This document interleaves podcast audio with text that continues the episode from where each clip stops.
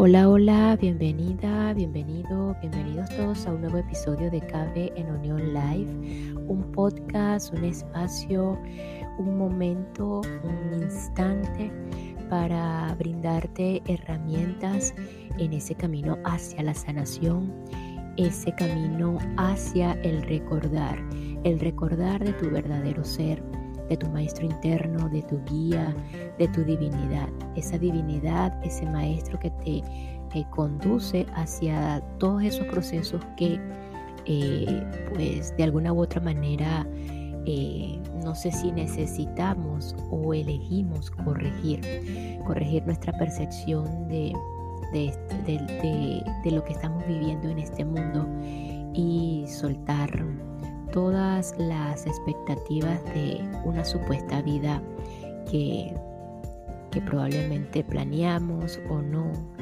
como, como se nos venga a la mente esa creencia. Eh, lo que sí podemos en este momento eh, hacer antes de, de, continuar con la lectura de un libro de El plan de tu alma de Robert Schwartz un libro documentado en todas esas experiencias de este profesional que utilizó eh, y fue y ha sido como vehículo para igualmente brindar todas esas herramientas que de alguna u otra manera todos conectamos o no. Y si estás aquí, pues yo creo que pienso que sí conectas con esto. Entonces, em, antes de continuar como tal, eh, lo que podemos hacer o la invitación eh, es a reflexionar en cuanto a nuestros talentos, en cuanto a nuestras habilidades, destrezas, eso que, que se nos hace fácil, natural y que de alguna forma lo, hacemos desde que prácticamente comenzamos a, caminar, a, mirar, a conducir en esta vida. Y por eso la pregunta importante aquí que te puedo hacer en este momento es, ¿cuáles son tus talentos? ¿Reconoces tus talentos? Es importante que, cada uno de nosotros como seres humanos elegimos esas habilidades, esos talentos, esas destrezas.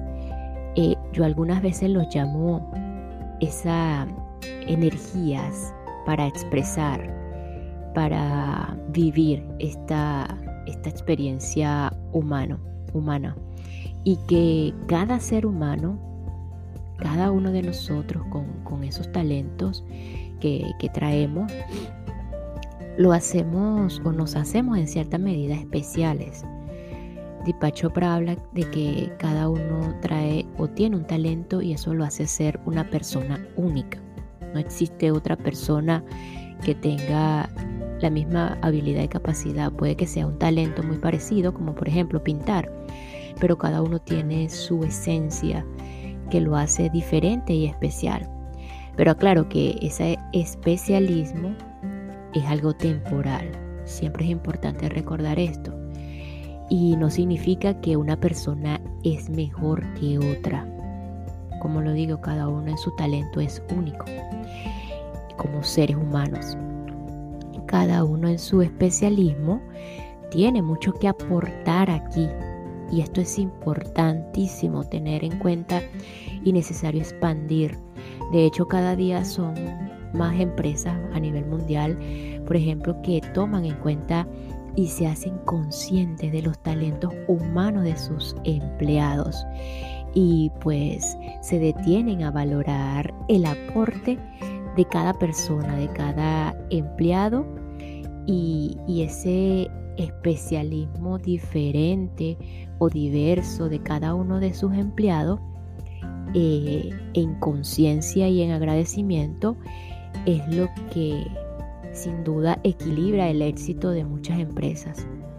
Por otro lado, cuando logramos conectar con nuestros talentos, con nuestras, con nuestras habilidades, con, con nuestro verdadero esa, ese talento, con esa, habilidad, o esa habilidad o esa destreza, eh, logramos conectarlo con nuestro verdadero ser, con nuestra divinidad y tomamos la decisión de expresarlo y utilizar esos talentos al servicio del mundo, eh, con la guía divina, con la guía de nuestro ser, del maestro interno, del espíritu, como lo quieras llamar, ocurren milagros en nuestras vidas y en la vida de todos los que estamos en, este momento.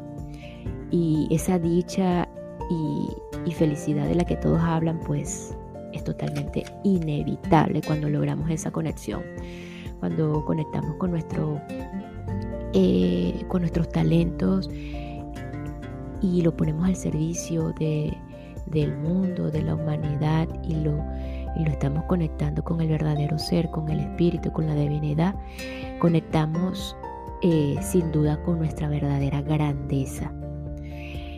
Eh, no con la no con, con, el que soy superior a ti y tú eres inferior a mí. No, la verdadera grandeza.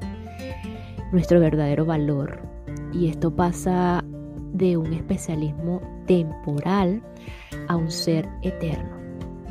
Así que la invitación en primer lugar es, es reconocer, reconocer tu talento, ese, eso que te sale al natural, en donde el tiempo desaparece y donde estás y te sientes pleno, te sientes dichoso, feliz. En segundo lugar, pide la guía y déjate guiar para expresar dicho talento.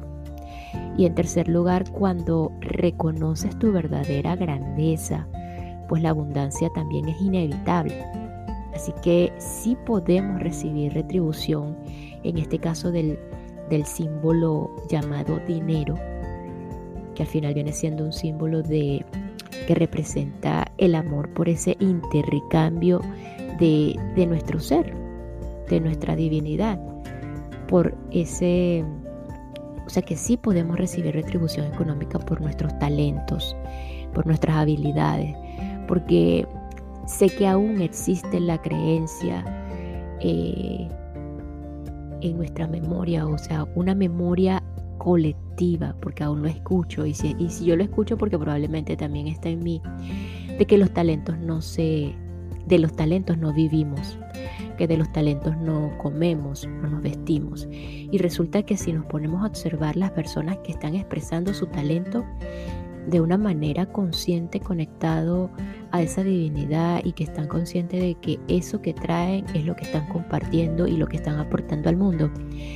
los vemos eh, abundantes en dinero. Se ven abundancia en dinero.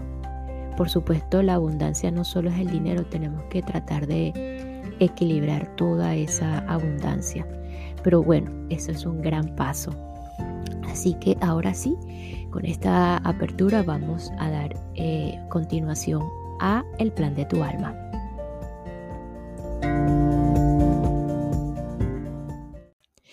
Y esta pequeña pausa es para enviar un saludo y agradecimiento a todos los que me escuchan y se encuentran en Sicilia, Tuscany, en Emilia Romagna y Lombardi en Italia. Gracias Italia. Thank you so much.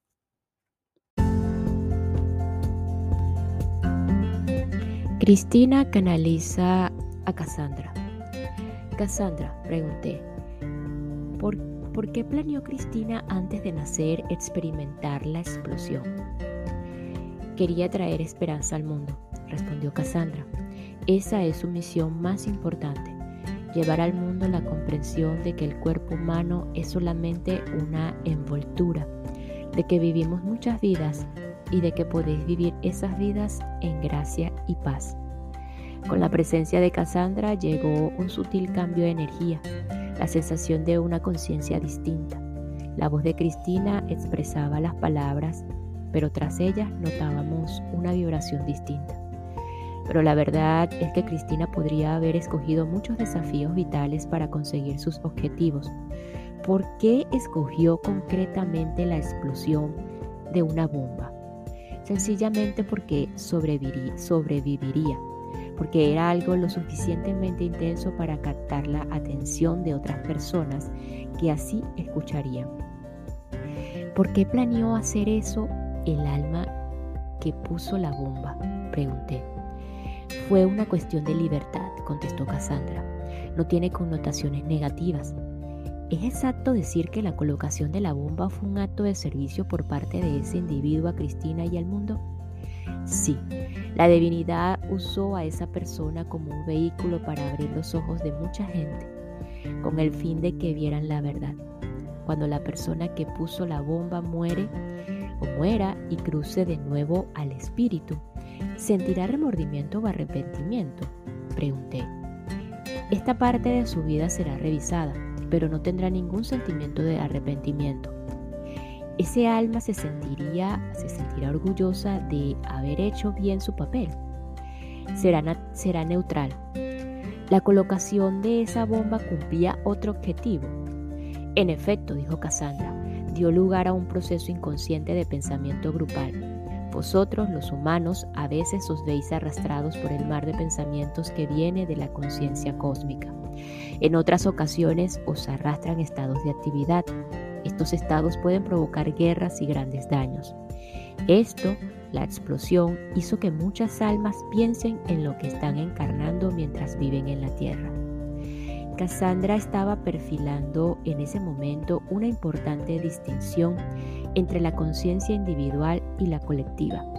En la Tierra los individuos están influenciados por una conciencia grupal, energía. En este momento de nuestra evolución, esa conciencia se basa sobre todo en el miedo. Miedo a la muerte, miedo al dolor físico, miedo a un revés económico, etc. Esta energía afecta a nuestros pensamientos y a nuestros sentimientos. Dado que el papel y el poder de la conciencia colectiva no son reconocidos, la gente tiende a, ver sus miedos como algo generado por ellos mismos, cuando en realidad es la energía grupal la que está interviniendo. Aún no tenía claro cuál era el beneficio para el alma que había acordado poner la bomba. ¿Qué ha aprendido el alma que puso la bomba? preguntó Cassandra. El alma realiza una profunda compresión que vibra a través de todos los cuerpos etéreos. Los cuerpos etéreos son capas invisibles de energía que rodean nuestro cuerpo físico. Juntos constituyen lo que muchos denominan el aura. Si creó algo a través de lo que se sintió como odio en ese momento, deberá ser liberado y deberá perdonarse a sí mismo por tal acto. Ello proporcionaría una comprensión profunda a su grupo de almas en particular y a todas las que habitan la tierra. El comentario de Cassandra me recordó lo que había dicho el ángel de que John en el capítulo 2 estaba sanándose para poder sanar a todo su grupo de almas. Aunque el papel de John era sanar la vergüenza, el del, el del terrorista parecía que era sanar el odio el odio que lo había llevado a colocar el explosivo. Si el terrorista transmuta la energía del odio en su propio perdón, entonces llegaría a las almas de ese grupo tanto una sanación energética como una comprensión más profunda del odio. En cuanto al plano terrestre, cualquier sanación del odio del terrorista haría más fácil para los demás que habitan actualmente un cuerpo superar el odio en sus corazones y cualquier perdón del terrorista y asimismo hará más fácil que los demás se perdonen a sí mismos. Tal es la repercusión energética que tenemos los unos a los otros. Un incremento de la vibración de una persona eleva la de todos los demás. Cuando vuelven al espíritu, pregunté, ¿cuál será la reacción de las otras almas? Todos los sucesos se ven de un modo neutral, estableció Cassandra todos sabrán que el plan divino se ha llevado a cabo. Entonces, dado que este fue un acto de servicio que fue planeado antes del nacimiento, esta alma no adquirirá karma negativo. Así es. Cassandra, ¿es exacto decir que en el otro lado, en espíritu, hay amor entre Cristina y la persona que colocó la bomba? Totalmente. ¿Has trabajado o han trabajado juntos en vidas pasadas? Sí, algunas de sus actividades tenían que ver con la sanación, la sanación mutua y la de otros individuos, así como con la aspiración de elevar la conciencia de la tierra de otros modos. Noté el uso de Cassandra de otros. Como otras actividades sanadoras, también el atentado había diseñado o había sido diseñado para elevar la conciencia. La intención era la misma. Tal como lo comprendo, lo comprendo, dije, las almas pueden elegir encarnarse en cualquier lugar, en cualquier momento. Correcto. ¿Por qué eligieron tanto Cristina como el alma que puso la bomba los Estados Unidos en este momento de la historia? La elección tenía que ver con la libertad, dijo Cassandra. Tuvo que ver con la inconsciencia por parte de uno y la conciencia por parte del otro. Cristina, de algún modo, era inconsciente de la situación política de la Tierra en este momento. Estaba viendo o viviendo su vida del modo que había sido planeado, pero no estaba tomando decisiones conscientes a no ser que fuera necesario. Su hermano estuvo en Vietnam durante la guerra. Ella, Cristina, no fue totalmente consciente de la, situación hasta que él volvió y ella tuvo ese accidente. Cristina planeó esta experiencia para expresar y poder llevar una vida consciente. Así es, le dieron oportunidades para despertar antes para que el accidente no fuera necesario. No, en ese caso no era posible. Cassandra, lo que he visto es que el alma intenta al principio, con métodos sutiles, despertar a la personalidad. Si la personalidad no despierta, el alma lo intenta con métodos más contundentes, hasta que finalmente ocurre algo grave, como la explosión de una bomba. Pero en este caso parece ser lo contrario, porque se prefirió la explosión a los métodos más sutiles. En este caso en concreto es así. ¿Por qué prefirió eso el alma de Cristina? Porque tenía el elevado propósito de despertar a otra gente para proporcionarles esperanza y conciencia. Cassandra cuando se planeó la explosión, ¿sabías, sabían si ocurría definitivamente o no? podría efectivamente haber ocurrido o no. El libre albedrío siempre existe. Ella podía haber elegido no participar y el alma que la colocó podría haber elegido no hacerlo. Todos los individuos, mientras están en la tierra, disfrutan de libre albedrío. Puedes cambiar las lecciones que elegiste, incrementando tu frecuencia vibracional, aprendiendo a ser compasivo y tratando a cada persona que encuentres en la tierra como tratarías a tu Mesías. Quizá no seas consciente de que estás haciendo esos cambios porque las frecuencias de tu planeta son densas, pero si siempre, y quiero decir siempre, tomas el camino más elevado, las frecuencias superiores te impulsarán a realizar actos de amor hacia los demás. Puedes ir al lugar que contiene todos tus archivos pasados, presentes y futuros, los registros akáshicos, y acceder a tu plan de vida. Este plan puede alterarse a través de pensamientos y deseos de amor que te lleven a formar parte de esos pensamientos por el bien humano. Al usar el término formas de pensamiento, Cassandra se refería al hecho de que los pensamientos son energía. Cuando tenemos un pensamiento, este es energía en una forma prefísica. Si nosotros u otros tenemos ese pensamiento con frecuencia o con la suficiente fuerza, finalmente se manifestará en el plano físico. Así, el pensamiento negativo puede crear, por ejemplo, una enfermedad física. Cassandra continuó. En la biblioteca akáshica pide a tu guía que materialice tu archivo actual y medita sobre los cambios que has formulado para ascender a tus planos superiores de conciencia. No siempre serás consciente de ellos, pero no temas. Tus guías angelicales y otros seres siempre están presentes para registrar los fugaces momentos de belleza que vives en tu corazón. Pídeles que los lleve a tu conciencia divina cuando entres en los registros akáshicos. En la actualidad, la vibración de la Tierra está elevándose cada día y más almas están creciendo y abrazando la posibilidad de vivir más elevadas formas de pensamiento. Pronto no habrá lugar para quienes no actúen por el bien de todos. Las experiencias que eliges vivir pueden no ser apropiadas para tu alma. Si lo que quieres es traer amor, paz y luz a los que están en tu camino, puedes establecer cambios para ti mismo y para el bien de los demás, viendo siempre el mejor en todos los seres y elevándolos a lo mejor de ellos. Los desafíos de la vida son solamente un método para ralentizar el ritmo de las almas a fin de que perciban la belleza que hay a su alrededor. Cuanto más lento sientas tu movimiento sobre la tierra, mayor será tu frecuencia vibratoria celestial El dolor y el sufrimiento son algunos de los medios a elegir y algunos seres hermosos los eligen asumiendo el dolor de los demás para que ellos puedan vivir su vida en la tierra libres de dolor. Esta es una de las formas más elevadas de sacrificio humano, dar tu cuerpo terrenal para que otros puedan vivir una vida de delicia sensorial, liberados del dolor y del sufrimiento. Nadie recibe más de lo que puede manejar, por eso algunas almas eligen pasar más rápidamente a través de los velos del desarrollo consciente en una vida concreta. Los milagros ocurren y hay decisiones que deben tomarse para cambiar cosas. El dolor y el sufrimiento de la tierra no siempre transforman el plano físico, pero la forma de pensamiento de energía positiva elegida por quien sufre el dolor puede alterarse. Quienes viven con desafíos son a veces los héroes y las heroínas que personifican la trascendencia sobre la tierra. En el transcurso de mi investigación no había oído gran cosa sobre la alteración postnatal de nuestros planes de vida, pero la explicación de Cassandra era coherente.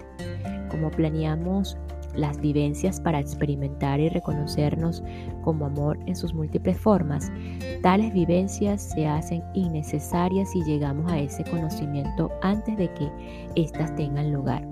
En el caso de Cristina, ese conocimiento no era posible porque tenía un contrato para vivir la explosión como un acto de servicio a los demás. En algún nivel podría haber elegido no participar, pero tal decisión habría sido incoherente con su deseo de servir.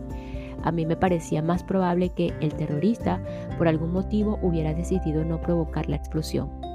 Cassandra, pregunté, si la persona que colocó la bomba hubiera decidido no hacerlo, ¿qué hubiera ocurrido en la vida de Cristina para despertarla? ¿Había algún plan alternativo? Sí, contestó Cassandra. Habrían tenido lugar cambios de conciencia en los patrones vibratorios de la Tierra donde ella vivía. Habrían acontecido otros sucesos en el seno de su estructura familiar. Dado que el plan de Cristina era ayudar a una elevación de la conciencia, se me ocurrió que ella y yo podríamos haber acordado antes de nacer contar su historia en este libro. Ciertamente un libro puede ser otra forma en la que Cristina transmita su mensaje de, esperanza al mundo. Cassandra. ¿Cristina planeó antes de nacer contar su historia en el libro que estoy escribiendo? Sí, fue su respuesta. Aunque una parte de mí había previsto su respuesta, esta me, petrificó. Había conocido a Cristina antes de nacer. No solo la había conocido, sino que habíamos planeado encontrarnos en este momento de nuestras vidas. Me invadió una sensación de sorpresa ante el modo en el que nuestro plan se había materializado. Cristina y yo hemos trabajado juntos en nuestras vidas. Habéis tenido contacto antes. ¿Cómo sabíamos que nos íbamos a encontrar en esta vida? La conciencia es un mar. Los patrones vibratorios han sido los que os han reunido. Pertenecéis al mismo grupo de almas.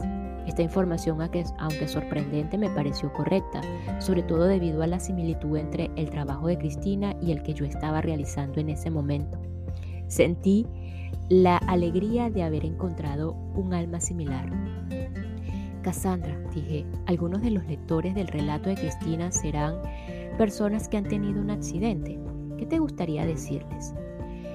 La depresión, la ira, el por qué yo y el estado final de aceptación son parte de la lección que tiene que aprenderse para alcanzar un determinado nivel de conciencia. Es un proceso hermoso. En cada fase del proceso es muy importante perdonarte a ti mismo para poder alcanzar tu más elevado nivel de conciencia y entonces regenerar esa belleza, esa compasión y esa comprensión para entregarla a todos los que está los que están pasando por lo mismo.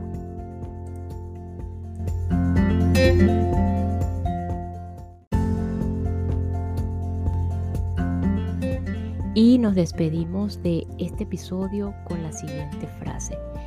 El libre albedrío siempre existe. Todos los individuos, mientras están en la tierra, disfrutan del libre albedrío puedes cambiar las lecciones que elegiste incrementando tu frecuencia vibracional, aprendiendo a ser compasivo y tratando cada persona que te encuentras en la tierra como tratarías a tu Mesías, como a ti mismo. Quizá no seas consciente de que estás haciendo esos cambios, porque las frecuencias de tu planeta son densas, pero sí siempre, y quiero decir siempre, tomas el camino más elevado. Las frecuencias superiores te impulsarán a realizar actos de amor hacia los demás. Nos escuchamos en el próximo episodio para continuar con el plan de tu alma y eh, conocer, ver el verdadero significado de la vida que planeaste antes de vivir esta experiencia humana. Gracias, gracias, gracias.